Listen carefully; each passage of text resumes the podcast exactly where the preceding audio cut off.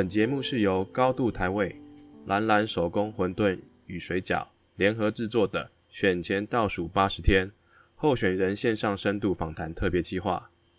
咱来听看卖好酸林的新来威，做会开讲咱台湾在地帮。大家好，我是主持人法兰克，欢迎各位收听今天的节目。我们录音的时间是二零二二年十月十一号星期二。今天节目的开场，听众朋友一定觉得哪里不一样？怎么今天只有我法兰克一个人在主持呢？难道是我自肥想只想自己红吗？No No No No No，是因为有一首歌是这样唱的：世上只有妈妈好，有妈的孩子像个宝。所以呢，我们就死皮赖脸、死拖活拖的蹭上了一个干妈。我跟你们说，我这个干妈的水饺真的很好吃。是不是台湾第一？我不知道，但肯定是台独第一啦。还有他那个香菜英文哦，想到就让人黯然销魂、垂涎三尺。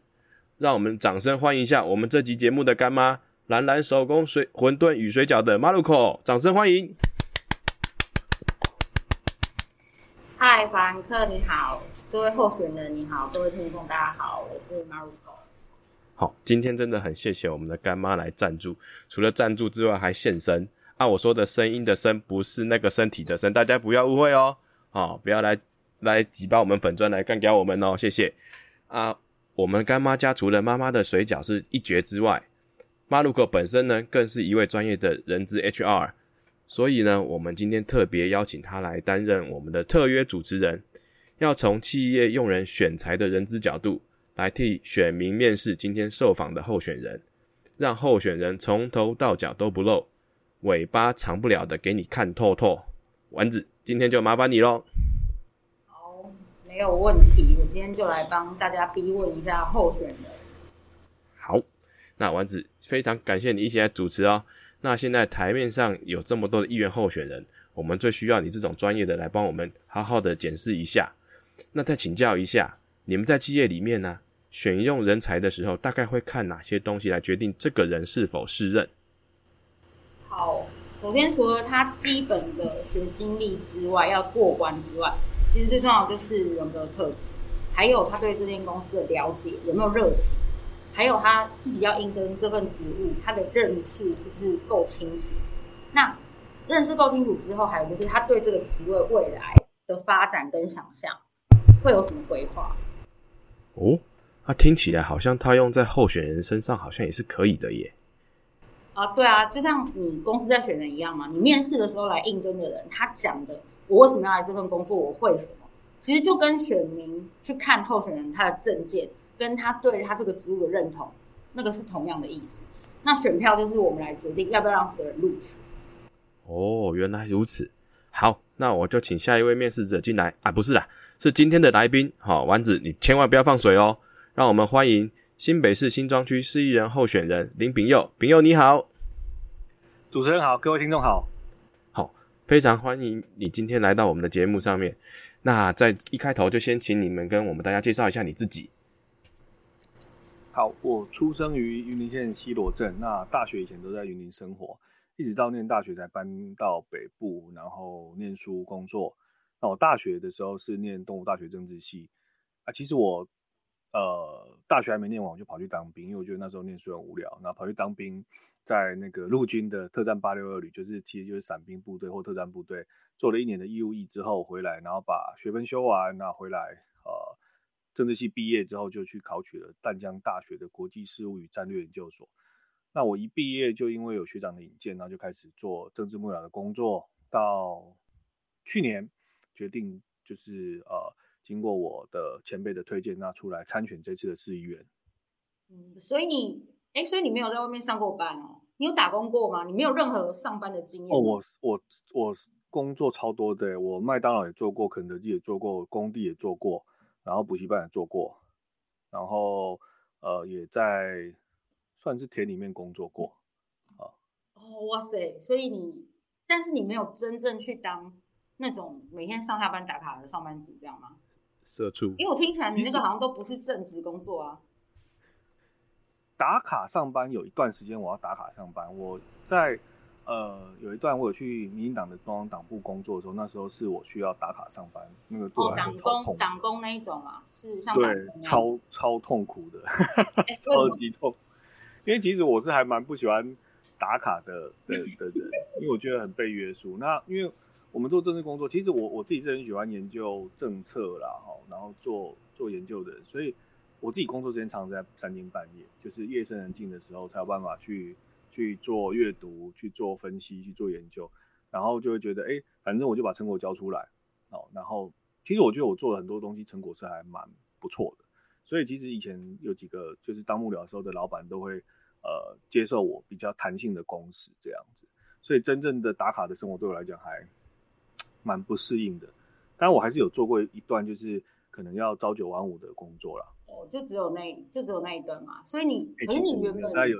嗯，嘿，那你原本念政治相关，可是你同学也都是去做跟政治有关的工作吗？没有哎、我们政治系一百两一届就是两个班，大概一百个人，大概只会五个人做政治工作吧。好，那其他人都就是那你就是去当上班族各行各业的上班族都有。嗯，对哦，真正做政治工作的比例不是很高。嗯，那所以你为什么你后来会因为学长引荐你，但你那时候为什么会决定接受引荐，然后没有想要去做别的行业，是什么动机？嗯，其实我念政治系，就是因为我我一直对公共议题都还蛮有兴趣。就是嗯我在小学的时候就会看那个报纸嘛，然后就觉得对那时候伊拉克在打第一次波斯湾战争，我一直觉得就对这个东西很有兴趣，就是对国际关系啊这种东西很有兴趣，所以我后来就就一直有想要念政治系。所以其实对我来讲，考上政治系是一个 人生的梦想的实现。就是你的第一志愿。学长，对学长，其实我我把它写在，就是因为我去爸我爸妈不喜欢，因为其实台湾的爸妈都不喜欢小孩子去去做这个工作，一般人的话，嗯，那我就在前面前四志愿填了一些我不会上的戏，然后但是他们会觉得，哎、看起来很有机会，但是 但是他们也喜欢的东西，然后我就策略性的把动物政治系填在填在第五名，但是我知道我一定会上，嗯就是很技巧性的把第一志愿隐藏在我的心中，然后顺利的录取我心中的第一志愿。好，那目前看起来，从你读书的第一志愿到现在选议员这条路，这条从政路啊，你的理念是什么？那你又期待期望说你接下来要怎么走这条路呢？我我觉得从政理念，其实我没有想的很多，因为我以前高中其实有受到我一个高中导师的启发，他其实是统派，然后他就说我们读书就是为了救中国，然后我就想说啊，为什么要救中国？我说我们救台湾就好了，所以因为其实台湾那时候关我屁事。真的，因为那时候其实是阿扁第一次，哎，好像第第一次选总统的时候，然后他有到我的高中去拜访，我不知道为什么原因，可能是因为我们是教会学校，所以因为教会的关系，他有去拜访。然后那时候我就觉得，天哪，就是台湾要变天了，我觉得我们可以来救台湾。那就是我就觉得，那这需要很多人的投入，所以我就觉得，那我就来也想要做这一条政治的工作。可是，在一路上走来，因为我自己是对呃国防军事的这类议题比较有兴趣，那这个人很少。那再来就是说，我们会做一些比较冷门的研究，所以我常常会觉得，就是我们去做那种呃比较困难的事情，最少人走的路，然后去帮助那些最没有被注意到的人。那现在，因为呃那个时候你毕业的时候，应该丙佑几岁啊？我现在其实已经三十八岁多，快三三十八，所以你那时候毕业要选工作的时候，台湾那时候的政党就是已经有很多种很多政党啊。那你那时候为什么会选？为什么会选民进党？哎、其实其实我觉得不能说是我选民进党，是因为其实那时候也没有很多政党哦。其实我毕业工作的时候，那时候就有两大党，就是呃国民党、民进党，那其他当然新党啊，什么亲民党那个是不会考虑的嘛。那我觉得最基本的是，呃，在所有的政党里面，只有民进党给我们年轻人机会。我觉得最简单就是这样。那时候我可能统独意识还没有很强烈，那我也觉得说统独的东西可能是不是我们这么小的个人可以去面对的问题。那我在找工作的时候，其实就很单纯，就是我也不是很早啦，其实就是学长说，哎、哎，丙佑，你你毕业了啊，你有没有想要做政政治工作，我说学长要介绍当然好啊，然后他就把我介绍进去民进党的一个呃市议员那边去上班。刚刚你有说过你做过党工，好像诶很痛苦，那你有没有想过哪一天我真的受不了，我要离开民进党？你有想过这个问题吗？我我其实当然一定会想过啊，因为其实民进党也遭受很多的批评，然后坦白讲也是就是虽然在在民进党里面，但是我觉得我不是那种真的百分之百党性坚强，就是以党的信仰为低量的。因为在我的看法里面，就是呃，当然这也是民进党的好处啊，就他接受各式各样的声音了哈。然后，但是他并不一定会去接受这些声音或是这些处理的方式。那我的看法是说，如果有一天。民进党他也没办法再去回应人民的期待的时候，我想可能就是就是我们必须要做出选择的时候。是，那你也告诉过我们说，影响你最深的一句话是《雅果出任务》这部电影里面的一句台词。呃，男主角说：“想要掌声就去马戏团。”那这句话是不是刚好呼应到你刚刚说的那件呃关于民进党这样子的想法？还有是不是也让你现在在未来在做任何事情上都有这样子的？一个呃，算是决心吗？还是一个体悟？我觉得应该是这样讲，就是说，如果我们在做事情的时候考虑到的就是为了那个观众的目光跟掌声的话，我觉得那就不会回到可以解决问题的本质这件事情。因为其实我我觉得政治工作很困难的其中一个点就是，大家会觉得以前我们有些呃政治系老师很讲讲，你看计程车司机讲政治都讲的头头是道，那我们政治系跟论要什么差别？那后来我真的自己从事政治工作之后，我们都觉得其实政治工作非常非常的专业，它需要涵盖非常不同、非常多不同领域的专业，然后你要去整合不同的意见。那你对各个领域你没有一定程度了解的话，你也很难去，你也很难去协调这些东西。所以，我为什么会说这个想要掌声就去马戏团？原因是因为你只是单纯喊出一个很好的口号，很好听的口号，像像韩国语一样，说啊，这爱情摩天轮，好 呃。什么迪士尼好，然后什么挖石油，这其实大家都会觉得啊，给你拍拍手。可是其实你会发现那些呃不被注意到，或者说有些很困难然后完成的工作，其实都是在我们看不到的地方去完成。所以我给我自我期许就是说，其实先把事情做好，然后再去考虑声量的事情。那当然，这个我也常常被念说啊，你这个可以做新闻，你为什么不做啊？我我就觉得啊，没有，我只是想把这件事情做一做。就算了，有解决就好了，那干嘛再特地去做新闻？这当然是一个冲突性了，因为我要选举很需要声量，尤其是我们是新的。但我觉得还是要坚持这样的想法，因为如果一开始就去想说，哇，我这个是要做新闻，我要做什么，其实还蛮容易就是扭曲的。我这是我自己的看法。那我好奇，就是你现在从做政治工作到现在，你觉得影响你最深的一件事是什么？然后这件事情，因为你之前有跟其他人一起共同创作《阿贡达》怎么办？对对，那跟那那些影响你的事情会有关系吗？其实我以前在当学生的时候，有跟老师做一个做过一个案子。那因为他还是有一定的机密程度，我就不讲具体的内容。但总之就是，就我发现，就是我们很多学术界的，然后就是专业领域的人聚集在一起，想要帮政府解决这个问题，可是。因为遇到了呃没有想要真正解决问题，只想交差的公务人员，然后我们遭受到非常非常严重的一些打击跟后果。那我就觉得，这明明是国家的大事，为什么他们可以把它不当成一回事，觉得把预算消耗掉就算了，然后不要去得罪任何的人？那即便是错误的东西，我们也要把它掩藏起来。其实这个东西很常看到。那我我会觉得，我觉得这个对我来讲，就是我从事政治的时候，他一直一直。变成我心中的一个类似一个怎么说，一个反复检验的点，就是我我在做这件事情的时候，我是不是跟当初的这些人的想法一样？我只是不想要看到它发生，我只想要呃当做当做没有问题，然后和平的的的度过这个阶段，还是说我们真的要来解决这个事？那阿贡达怎么办？其实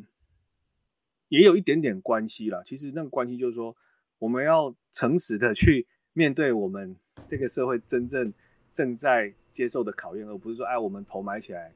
没看到就算了，然后或者说不知道就算了，然后有人告诉你的东西，你觉得好像不是那么对，但是也不求甚解，那这个大概是我觉得，在我做这份工作的时候，最核心的一个理念就是找到那些找到那些大家不愿意去处理的问题，找到那些呃或者说刻意被忽视的事情，然后我们来把它处理起来。是那在现在，你对你的选区还有台湾的未来的愿景跟想象是什么？其实这个题目很大，就是因为我的选区新庄区，其实它我就算是一个台湾的缩影，但是它也不是那么缩影的原因，是因为它现在其实已经比较偏都会化了。那它缩也是缩影的原因，是因为它其实有非常来自非常多来自中南部的这些移民，那所以还有一些南部的这种文化，然后还有一些呃。就是生活的形态啊，价值观啊，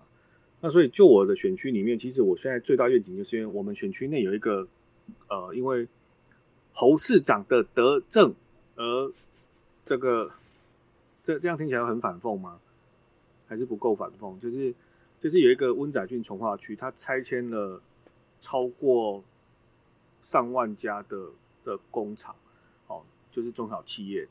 然后把它要未来要规划成一个从化区，然后去盖大量的住宅的这个事情。那我觉得房子都拆了，我也无能为力。就是工厂都拆了，然后就业工作都已经失去了，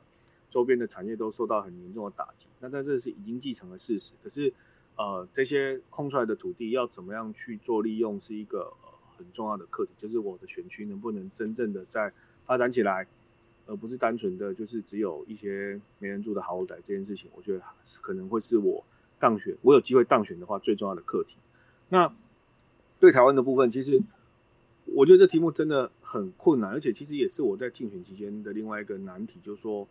呃，我们在这段期间看到了乌克兰的事情，然后看到中国的军演。其实我因为我另外一个身份是台湾军警战术研究发展协会的理事长。那我们协会以前就是在关心这些呃国防的议题，所以我其实接受蛮多外媒的访问。那其实外媒一直来台湾有两个原因，第一个就是他们被北京赶出来，他们不再能北京不不能继续在北京去做这些采访。那第二个就是说，呃，他们很想要了解台湾人是不是能像乌克兰人一样去表达，去用行动去去展现自己捍卫自己国家的这个决心。但是我觉得，嗯，现在。我们政府比较保护，一直都是比较保护的。我们我们可能是，我觉得这是可能是华人那种习惯，就是就是天朝啦，哈，就是父母官啦的心情。那大家都很怕民众会会受到惊吓啊，哈，然后他们会恐慌啊。其实很多有这种想法，就觉得好像老百姓是不能被教育的，所以都会去避谈这些问题。那如果避谈这些问题，到后面会让大家变成巨婴，而没办法真正在风险。或是危机发生的时候采取行动的话，我觉得那个是会是会是一个很很糟糕的情形。尤其是我们这么坚持想要去讲啊，我们要保护台湾啊，我们要坚持我们的主权啊，好这样子的一个情况之下，如果我们是没有具体行动能力的话，我我觉得其实还蛮担忧的啦。对。那我想知道，你从幕僚变成参选人，算是本来以前是当人家幕僚嘛，在幕后，那你现在要。转换为 自己上这样，那你有想过你自己的，就是以后人家会怎么形容你这个人吗？你觉得人家提到你这个议员会怎么讲？会怎么说你这样？我其实不知道，因为就是有些人都会觉得我亲和力不够，然后又有另外一些人觉得我亲和力比较够。那我其实想要让人家觉得是让大众的感觉是我是有能力解决问题的人。那可是现在我能去。做到的或我能表现都跟这个无关，所以我希望让大家觉得我是一个专业很强的的政治人物，然后但是跟民众也还没有太多的隔阂，就是我可能就是那种你打电话叫我，我就会骑摩托车去解决你的问题的这种政治人物。嗯嗯。好，除了刚刚讲到，呃，你是一想要成为一个具有专业，然后又是。能随口随到为民服务的政治人物之外，那还有什么是你想要让其他选民知道？你这个人还有什么跟人家不一样的地方？其实某种程度上，我觉得我我还蛮蛮不一样的，就是可能是因为我入政治工作的时间不是在太阳花之后，我其实，在太阳花之前就开始做政治工作，然后在基层呃待了蛮长一段时间的，所以我对于产业，然后对于这种呃基层的社会工作，我觉得我有自己的关心了。那我我觉得，如果选民要去投票的话，现在很多选民他可能会会看流量。其实我们我自己去搜寻我的名字跟其他候选的名字，我发现我的我的 Google 搜寻的那个数目没有没有并没有很优势。即便我已经很努力的想要展现出专业的一面给大家看，可是其实还发现还是不够。那其他的候选人可能他就是哎，我女朋友是谁啊？然后可能我我做了一个很鸟的什么事情，他就可以上新闻。就我会想说啊，你们会支持这种人吗？因为他声量很大，他你常看到他，然后你就会支持他，或者说他长得漂亮，他长得长得帅，然后就不去注意他的证件。我觉得之前我跟一个一个好像是记者吧，好像一个媒体的的工作人，他就说，他说，哎，丙佑你的文章就是呃还不错哦，有两万人的的浏览数。然后我说这样叫不错，那那。你们最好是什么？他说最好大概就是某个演艺人员摔跤，那大概有三百万。就是大家口口声声说他他喜欢去看这个证件，或是喜欢看专业的内容，但是其实一般的人还是会往那个最简单的无脑的地方去啊。我觉得这是一个一个困境，但是那个两万的呃浏览量其实就能够支持一个好的媒体，所以我我是觉得。候选人也是一样，就是如果大家愿意多花一点时间去了解每一个候选人的话，其实你会发现到你的判断的基准开始会有一些改变。那你可能就这一票会会投在更有价值，就是更能够为这个社会或是对你的选区做出贡献的人。嗯，但你刚刚讲的那个，其实就是大家因为现在的流量就是要有梗嘛，就是现在网络文化就是这样。那你要做的，你要做的一个。要很有亮点，然后可能一集就集中人家的，觉得哎，你这好有趣哦，我想看，我想听。就像其实你看，就是可能呃很多很多时候，明明一场活动办的很好，可是结果点阅率最高的，搞不好是出锤那一趴。嗯，对，没错花絮什么的，对啊，没错没错。对啊，所以好，那说回要参选，我想知道，那你这是你第一次参选议员嘛？那你当时知道？议员要干嘛吗？那然后你为什么是选新北市这个选区？哦，其实因为我其实我的经历还蛮特别的，就是其实我从做政治工作到现在，我基本上都在都在基层，就是都是以议员的呃服务处为最长最长的时间。那到中央去时间也没有很长，反而是我在基层时间是最久最久。那很多年轻的朋友反而都有去呃中央政府啦，或者去国会服务的经验，我反而是是没有的。那所以我想，我做议员的工作应该是非常了解，就是基本上地方的疑难杂症，然后就我们刚刚讲的那个，我跟年轻的这些做政治工作的人来说，因为我们以前很喜欢比什么，比比你画过几个停车格，画过几条红线，钻过几根这个。几乎钻过几根这个路灯哦，这个是我们的 KPI。如果你要在技能带够久，你会发现这个才是我们的 KPI，因为这个是呃大家最切身需要。在很多高大上的议题之外，其实大家很很切身相关的都是这些比较简单的事情。像譬如说，之前有一段时间天气不是很热吗？有没有？之之前有一段时间天气非常非常热，热到不行，每天大概都是三十五度左右。你知道那个时候我最常接到服务案件是什么吗？就希望调整。那个行人的那个就是红绿灯的时间哦，有想要调长的，有想要调短的，为什么？因为晒太阳很热，对，所以他们就觉得这个太长，他们就觉得这个太短，就是就是果果不其然，天气变冷之后，这个问题全部都消失了。嗯，哎，那你哎，我觉得你的那个，就是我觉得你的你这个人人设很有趣，你很特别，因为你看你你做的研究跟你。就是很专长的那些东西，跟你的作品《阿贡的爱怎么办》，这其实是中央或是国会等级的东西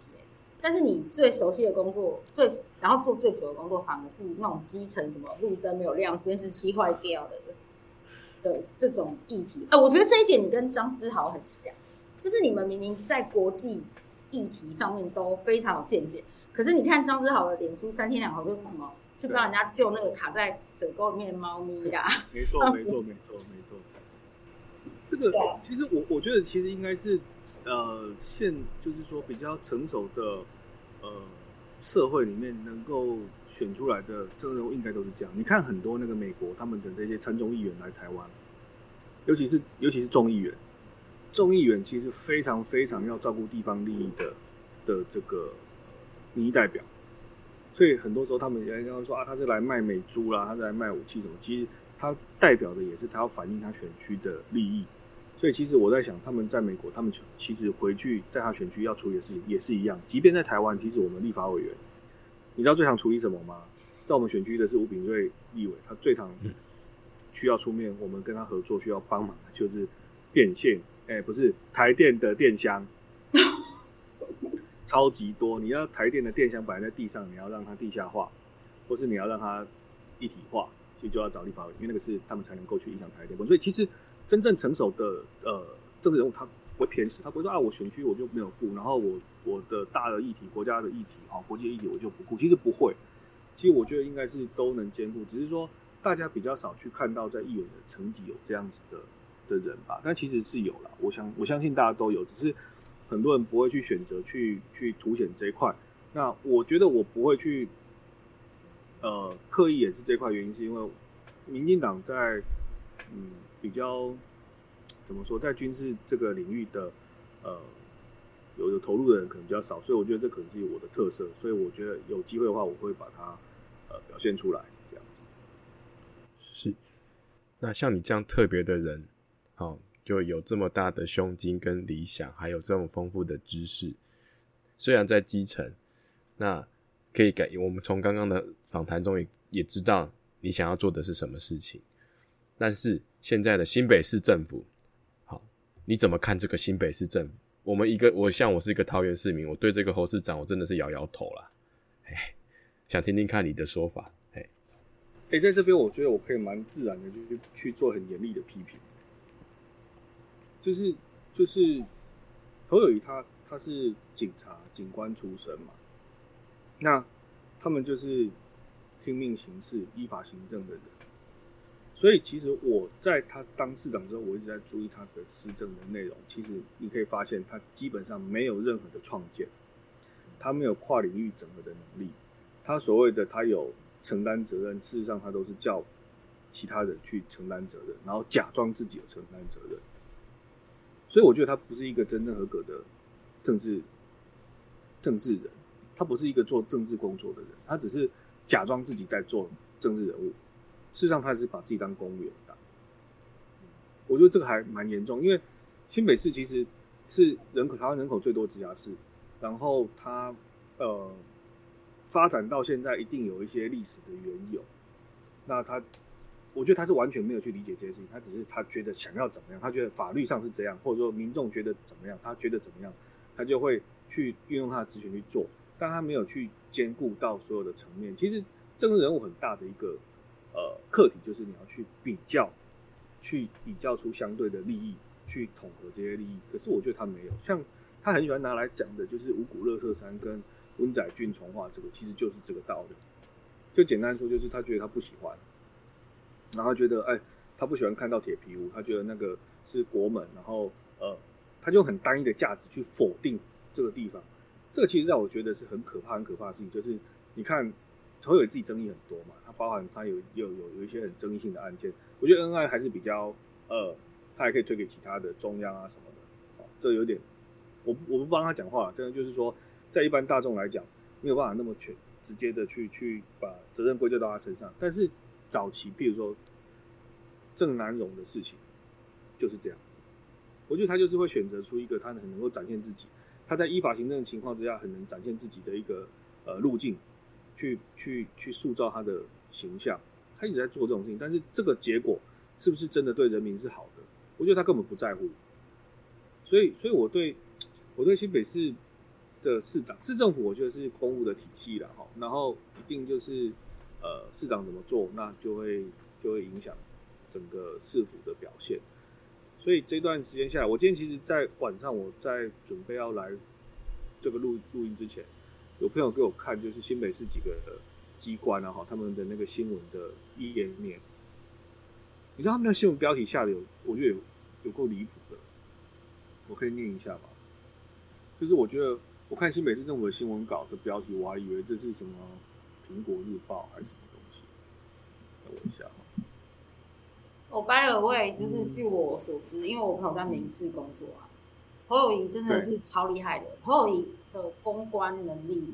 就是超能力、钞票那个超真的很厉害，因为他他有很多很多很多预算。你看，像民事，在我们看来应该算是比较偏绿的团体哦。你可以仔细去看，几乎没有什么在报侯友谊的坏话，因为他。Oh my god！我告诉你，嗯，我点进去新北市。捷运局的网站消失了，因为我刚看到之后，我觉得他们那个说法真的超级夸张的。我念给你们听哦，就是就是新北市捷运局在今前两天的那个前两天的标题叫做“空洞的西北捷运哪来勇气自比伦敦及纽约地铁，请先做好可永续经营的功课”。哎，这是一个公部门的标题嘛？我觉得如果他是侯友的精神总部的话，我就 OK。可是这是一个新北市捷运工程局的标题，然后十月八号那个标题是林佳龙的新西北捷运主张是一个抄袭、没有规划图、不切实际、乱开八乐票的路线。哦，有这这个新闻我有看到。对，我觉得，然后他们就把这个这个下架了，他们就把现在就把那个这些这个网站就暂停了。那我就觉得，你看啊，就是就他们做事情就。很随便了，哎呀，那我那我一直觉得，这他做市长的八年，对这四年来，其实他有做一件事情，其实我是很反对，很反对的。但我不知道你们的想法是什么。你们你们知道，你们知道，就是以前的县市议员都有一个东西叫配合，你们有听过这个东西？县市的政府会给每一个议员一个扣打，他一定的预算，那他可以去做两个东西。第一个叫做补助社团。去办理活动，这是一个项目。那另外一个就是他会呃叫做建设款，就是你可以去指定一些建设的项目。那早期这个东西会有一些呃争议，就是说，譬如说呃有民代表他就自己成立社团啊，然后自己洗这些经费，那或者是说把这个配合款拿去给指定的厂商，然后厂商再给回扣给这个议员。其实有发生这样的事情。那后来呢？只是好像最早最早取消的是赖清德在做台南市长的时候取消了这个东西。那事实上是因为台南市的规模也不大，那他的行政能力、团队的行政能力也很强，所以就是即便没有呃配合款的制度，可能还是有一定的，就是大家还是可以透过跟市长反映，然后来处理这些需求。那新北市的状况是这样，就是他也没有取消，但他就不给你配合款，哎，不给你活动款，就是你再来就不能补助社团的活动。可是其实我后来发现，就是我们在之前在研究的时候就发现有两个情形。第一个是很多呃基层社团这些老人家，你本来补助他，他就是去吃老人共餐啊，然后他们会办一些活动，就是让让老人照顾老人。好，很多老人会都是用这些经费在过活。结果他一没有这个东西之后，就老人家就全部躲在家里面不能出门，因为他也没有动力啊，他也没有这些钱啊，然后就呃开始就是。我觉得生生活的比较不健康了，然后也比较不快乐，这是一个问题。那之前在疫情方面还有另外一个问题，就是因为以前大家都会说去绑桩嘛，然后让就是议员的钱，然后会让他们亲近的团体出去玩。那其实出去玩呢，就是啊，这个就是一个绑桩的行为，所以选前人家都会说啊，你看游览车又开始出去再出去玩，然后就知道讲投票给谁。那以前我也觉得这东西很邪恶，就是你看，就是因为这样，我们年轻人不不能出头。后来我发现这东西是比较出来的，因为当这些地方的社团这些老人家不能去玩之后，你知道他们跑去哪里玩吗？他们都跑去中国玩，因为当时中国统战很热烈，他们很需要找台湾人去，就是说啊，你只要来，然后很低很低的钱，你就可以去住，然后去去好很多地方玩。有没有以前有这种统战团？是。那后来其实有一段时间，台湾的那个就是。资讯战，或者说二零一八年那段时间，这个很严重的原因是，我认为就是在这里，因为跑去中国，然后看到中国最好的一面，他就回来帮忙宣传，然后其实对我们台湾的社会去去被做出一些呃不是那么正确的认知之后，就他反过来否定台湾。我觉得这是很可怕的事情，就是本来我们只是花一点点的钱，就是把它绑在台湾，然后让他觉得台湾是好的，给他那么一点点温暖你就够。结果我们居然是为了就是好像只是因为因为在一些政治利益的分配不均匀上，就反而把他们推向中国。我觉得这个好坏其实是比较出来，所以我自己在我的政见里面就主张说，我希望能够恢复这个配合款，就是来补助社团。当然，它需要更高。呃，强度的去监管，可是我觉得起码就是让基层社团可以有一些经费去运作，然后呃避免以后就是譬如说疫情结束之后啊，又开始又开始有有这种交流活动出现之后，这个一定要避免。那再就是让呃一些地方的艺文团体啦，或是说呃公益性团体，它有一些呃经费可以去去去活动这样子。是，那刚刚提到的那个恢复社团活动补助款。这个证件之外呢，那还有没有其他证件可以让我们的听众朋友知道一下？哦，我证件的话，其实我在我的呃选举公报还没还没有出来啊。那我其实那时候要去登记前，其实就要写着，我就花好多时间思考到底什么是重要的。那我证件大概最重要就是，因为我在新庄区，那新庄常常会有人讲。呃，上新庄、下新庄。那我自己，因为我老板的关系，他会说我们不要再讲上下新庄，因为上下会有那种好像有价值之分，所以我们自己都会讲南北新庄。那因为北新庄的发展比较早，它就是最早发展的新庄的聚落，所以他们的资源啊、公共设施是比较好的。那南新庄它是后来才延伸出来，因为工业的发展才延伸出来的一个一个聚落，所以它的公共建设相对就比较不足。所以其实我自己耕耘。南新庄的这个地区，我会希望就是说，第一个就是，呃，要在这边争取呃一个运动中心。那因为本来就有这样的土地嘛，好，所以其实应该是在进行当中。其实很多议员应该在呃推动这个事情了。那我希望能够加入，那加速这个东西的的推广。那第二就是说，在我们那个地区，就是丹凤地区有一个新庄的第一公墓，那已经做迁葬做了一半。那未来它现在用地还没有改变，就说有人说啊，这个。用地就是迁葬完之后不用不用改变了哈，直接做直接做公民使用就好。可是其实这个是有一个法律上的问题，所以我是希望能够把它真正的去做一个变更，然后去把它弄成一个新庄的森林公园，那就是在南新庄这个地方。那再来就是说还有一个比较，我觉得可能年轻的听众朋友比较没办法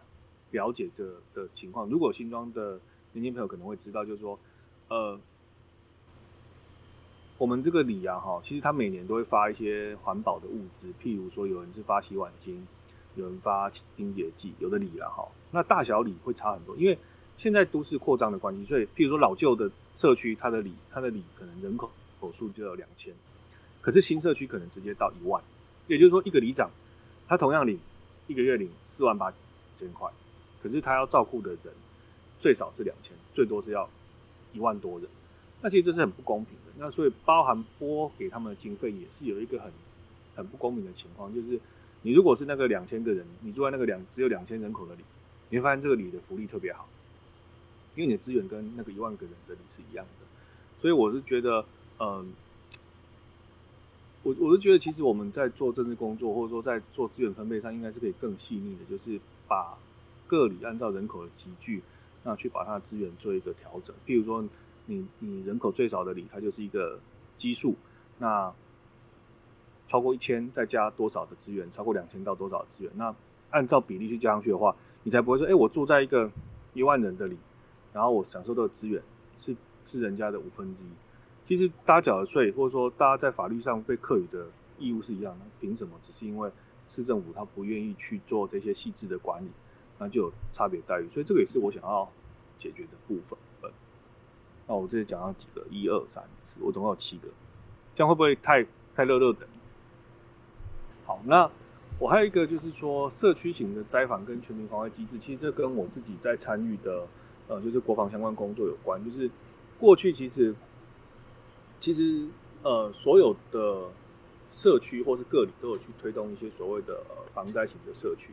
那它比较针对是所谓的天然灾害，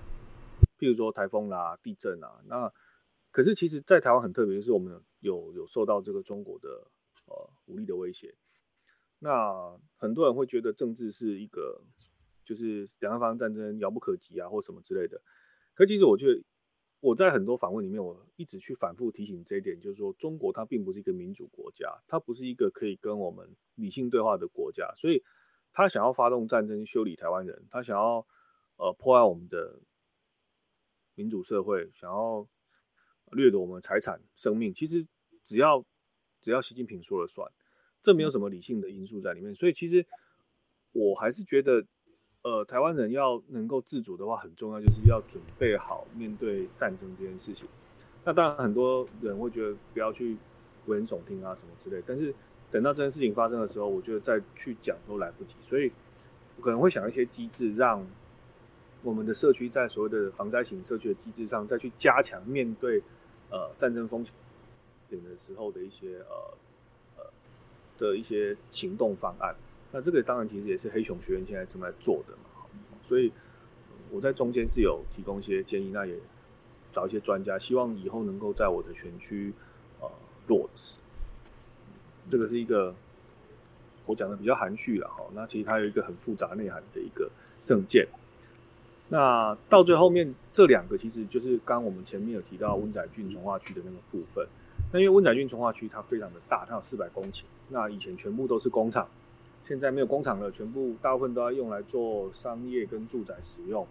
那我觉得它其实还是要回到整个新庄区的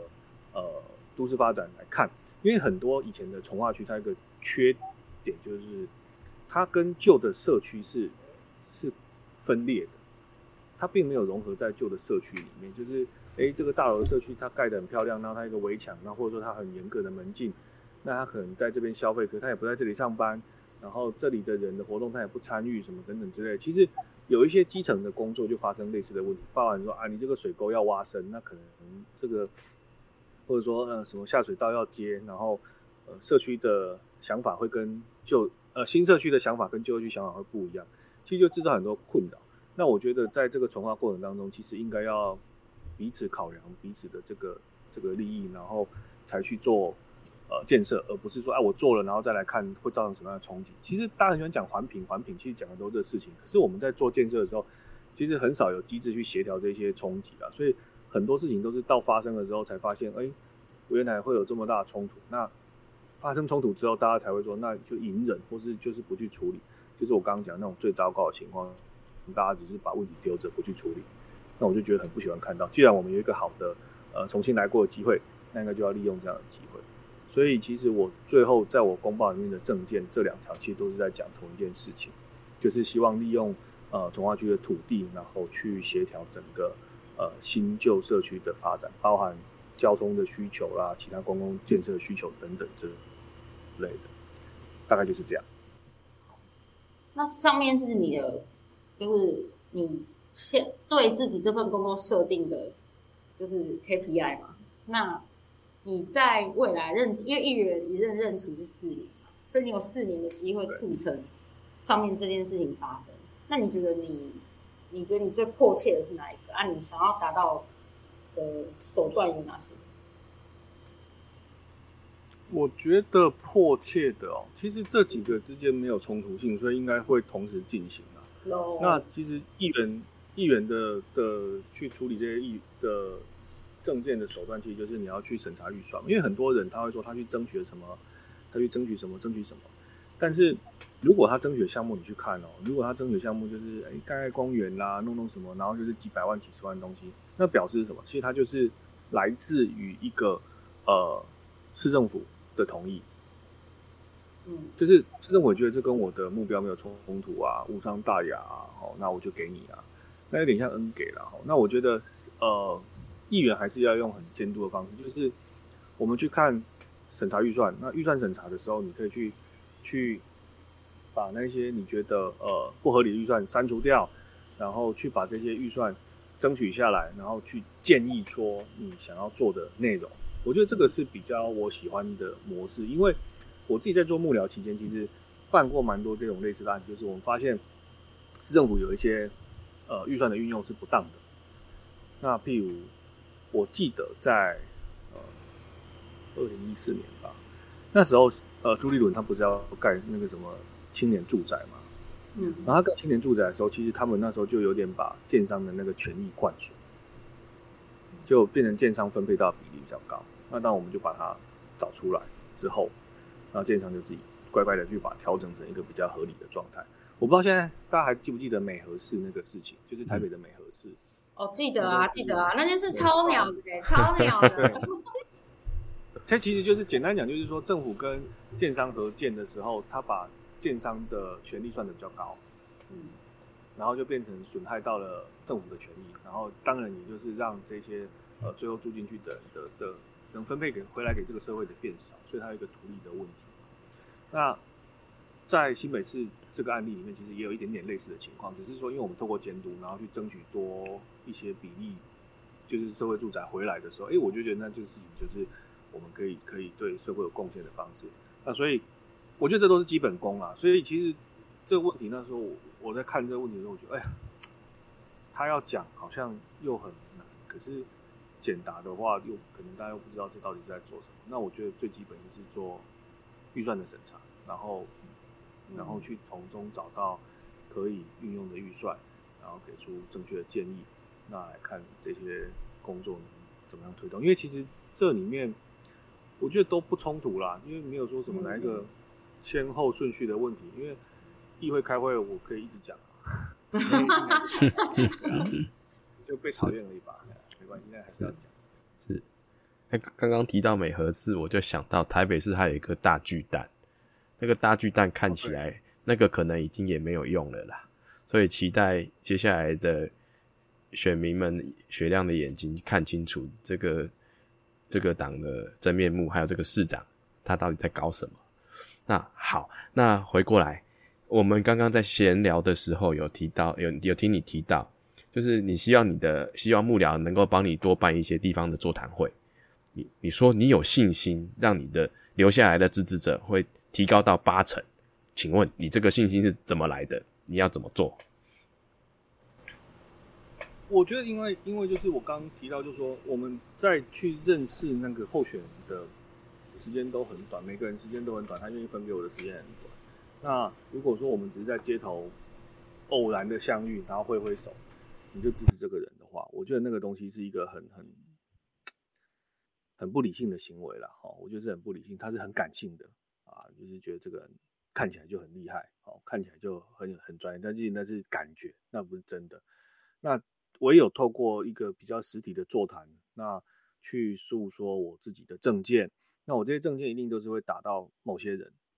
他可能，假如他是关心地方的政地方的这些需求的人的话，他应该会理解到我讲的东西对他们的影响是什么。像有一些长辈，他们都很直接告诉我说：“哎，我们这是怎么样，就是怎么样。”像我刚刚讲的那个。各里的资源相的差异啦，哈，然后活动、社团活动的经费等等之类，其实这个都是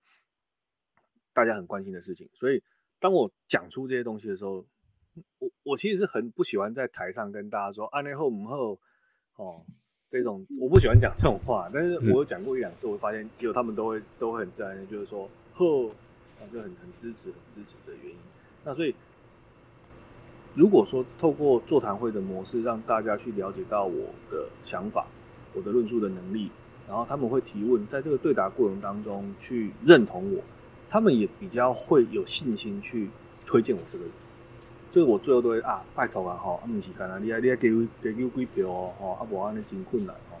那他们就会觉得，对我支持你是是因为我了解你的为人，我了解你的能力，那我要去推荐你的时候，我也会觉得我是有信心的。而不是因为啊，因为立起下面两岁，我改你激情，那我觉得那个是很薄弱的，就是它只是一个单纯人情的的感情性的连接。可是如果在这个感情性的连接上，又能够加上很理性的因素，就是哎，我自己的理性，别人的理性都能够接受这个候选人，那他应该就是会更有愿意帮我拉票。他除了支支持我之外，他也愿意去拉票。那这个是我希望能够达到的效果。好，那就是。如果除了以上的证件之外，你还有什么想要补充给你的选民知道的吗？哇，其实我觉得补充给选民的东西是，嗯，可能就变看今天，譬如说今天的的的听众们，大家都是比较年轻的才会听 podcast 的嘛。那我觉得大家如果去做投票选举的时候，其实应该要去更重视，就是他自己个人平常的言行，因为现在其实，呃，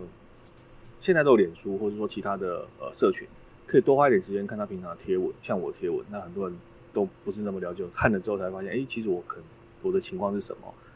那那花多一点时间去了解这些候选人之后，那看他的价值观或者说他的生活的呃呃。环境是不是跟你有一些一致性，他才能够真正的替你着想？我觉得这个是还蛮重要。即便他可能不管层级，现在当然是以市议员为主了哈。那我觉得同样去投，出门要去投那一票，你投市长之外，你还投一个市议员。那这个市议员，我觉得其实特别重要的原因，是因为以前我们当学生还没出社会的时候，这些事情，柴米油盐酱醋茶，都是爸爸妈妈在处理。那你出社会之后，你自己买房子之后。好，你在你在你在这个社群里面活动之后，你会发现，真正能够直接去协助你的人其实是市议员。你认识立委，立委可能跟你说这是议员的职权，这也是事实。好，所以其实我觉得，如果大家真的对公共议题有兴趣，其实先从周边的呃生活环境开始关心，包含就算你觉得很小很小的问题，其实都是可以去找议员来处理。那不一定是说什么事情都可以处理的好，可是。起码你可以在这个过程当中，你去发现谁是跟你比较呃适性比较好的对象。那不管从南到北选区都是一样，有一些人他可能有很好的专业的背景，可是他可能并不是那么关心你所关心的议题。那你可能就反而去选择一个更能够理解你困境的人，我觉得是一个比较好的选择，而不单纯就说啊他的学历好啊或者怎么样啊哈，就就去选择他。我觉得是有很多很细腻的一个，就像。丸子自己是人资嘛，嗯，你一定不会是单纯去选那个学历最好的。对啊，对啊，哎，我我我觉得，我觉得你讲这一 part 非常好，哎，而且真的是，呃，尤其是为什么它跟人资会有关，就是我们选人啊，呃，我我自己当人资，所以我是内部讲师，那我有一堂课叫做面试技巧。那面试技巧除了你问话的技巧之余，你还要给一个人很正确的概念。就是有一本书叫《从 A 到 A 加》，它里面讲说。呃，面试的过程就是这样，选人的过程就是这样对的人上车。那其实让对的人上车背后是什么意思？就不要让不对的人上车。我跟你讲，后者比前者还要更重要。就像我今天选人，我不会去看履历，我我那时候都会假设问我的学员一个问题哦，你我问你哦，你你可不可以列出，你可不可以列出你找女朋友或男朋友三个条件？很多人就会讲啊，哦，有钱，哦，长得漂亮，很帅，孝顺，有上进心，然后什么什么什么之类的。那我如果那我就会回答他们说，哦，有钱啊，很孝顺，有上进心，又很爱你，但是他吸毒，你要吗？对。但是他吸毒啊，那你要吗？你你不会要嘛？你还是会觉得，所以你要先找出的是。什么是你不要的？就像我们每次投票也是啊，投票选举公报拿出来，你怎么决定你要选谁？很简单，先把国民党划掉，再把民进党划掉，然后从民进党里面挑一个，或者是其他无党籍的人里面挑一个你最顺眼的，然后那种什么因为贪污的被退党的那种人，就算他是民进党也划掉啊。对对，没没没有民进党里面的人，我们都要用，还是要选，你还是要选一个，因为有一些人没错，一样是，可能他可能正二代，可能很烂，可能很懒惰，他一样不会是你要的。所以选举就是这样，你要先把你觉得绝对不行的人删掉，然后再从里面选一个，就是平均指数觉得，哎，我觉得这个人很不错的。没错，没错，我觉得其实是如果要选到一个好的对象，其实不是那么容易。可是说。大家其实愿意给，我觉得这也很有趣啊，就是他大家会常常把很多社会的问题归咎到政治人物的身上，可是其实我们有什么样的政治服务，取决于人民怎么样选择啊。如果你不花时间去选出一个理想的对象，那你怎么可能会有好的服务品质？其实我一直认为，就是政治工作就是一个工作了哈，那就是大家有各行各业，那我们都是政治工作者，可是它就像一个市场一样。我很喜欢做一个比喻，就是我们就好像是便利商店连锁便利商店，那我们这种中央党部就是总部，然后我们这种要选民意代表就是以前是储备干部，那现在准备要出来开一间新的店，可是会不会开起来还不知道。那那已经开起来的，就是譬如说议员就是一个地区型的店，那立委可能就是地区型的旗舰店，好，这个县市的旗舰店之类，用这个方式去理解。可是如果大家一直去在买东西的时候，不会去找好的产品选择，你一直去买那种啊随便啦，有的吃就好了，然后然后哎这看起来帅，然后当然这品质不好没关系，算反正四年后可以再一次，那其实他浪费就是四年的时间。嗯，那明明他可以做好，你可以你可以支持一个好的店家，你可以支持蓝蓝，可以去支持一个标太郎，标标太郎。哎，不要太郎，不要。对，这个这个你不能怪别人嘛，你吃到不好吃的东西，你不能怪别人嘛，因为你没有花钱去选择。所以我觉得就是大家其实，在选举前，就是拿到选举公报之后，我觉得那不会花很多时间，因为反正大家都要走出门去投这一票，其实多花一点时间去了解你的选区的候选人，那有时候也不要呃人云亦云，因为其实现在坦白讲，就是很多的都会在自己的什么我爱什么什么人啊，我爱我爱新庄人，我爱什么永和人。那他们其实现在真人我也知道这很重要啊，所以他们就在里面带风向。我觉得大家可以多去判断，然后多看点资料。其实现在假设以一般的这种呃选民来讲，大家看一看这个候选人他所有的新闻啊，或或什么之类，其实只要简单比较以后，你就可以做出判断了，也不用花太多时间。但绝对是超值的，我觉得是还蛮超值，因为他会给你的是四年的服务时间，是，嗯，大概是这样子。好，节目来到的尾声，最后一个问题，这个问题我要问丸子。刚刚我们跟丙佑谈了这么多，你觉得这个人可以吗？这个人，老师，我真的本来在节目之前我就认识林佑这个人，然后我也知道他就是他呃他出阿贡达怎么办那时候，就是我就已经很欣赏这个人了，所以我真的是觉得万分拜托啦，新庄的相亲啊，不要错过一个这么好的人选，选举公报一定要看。是，认真的看，然后认真的了解每一个候选人，然后才会知道什么叫做 CP 值好的候选人。让你这未来的四年，你是看得到这个城市的改变。好，那今天非常谢谢丸子，谢谢丙佑。那这个最后面试的结果呢，会在十一月二十六号通知你。预祝你中间一切顺利。好，那节目的最后呢，又来到我们交朋友拿好物的时间。本次的好物是我们今天的干妈兰兰手工馄饨与水饺赞助的水饺。活动详情呢会在这次专访公布的隔天的十二点，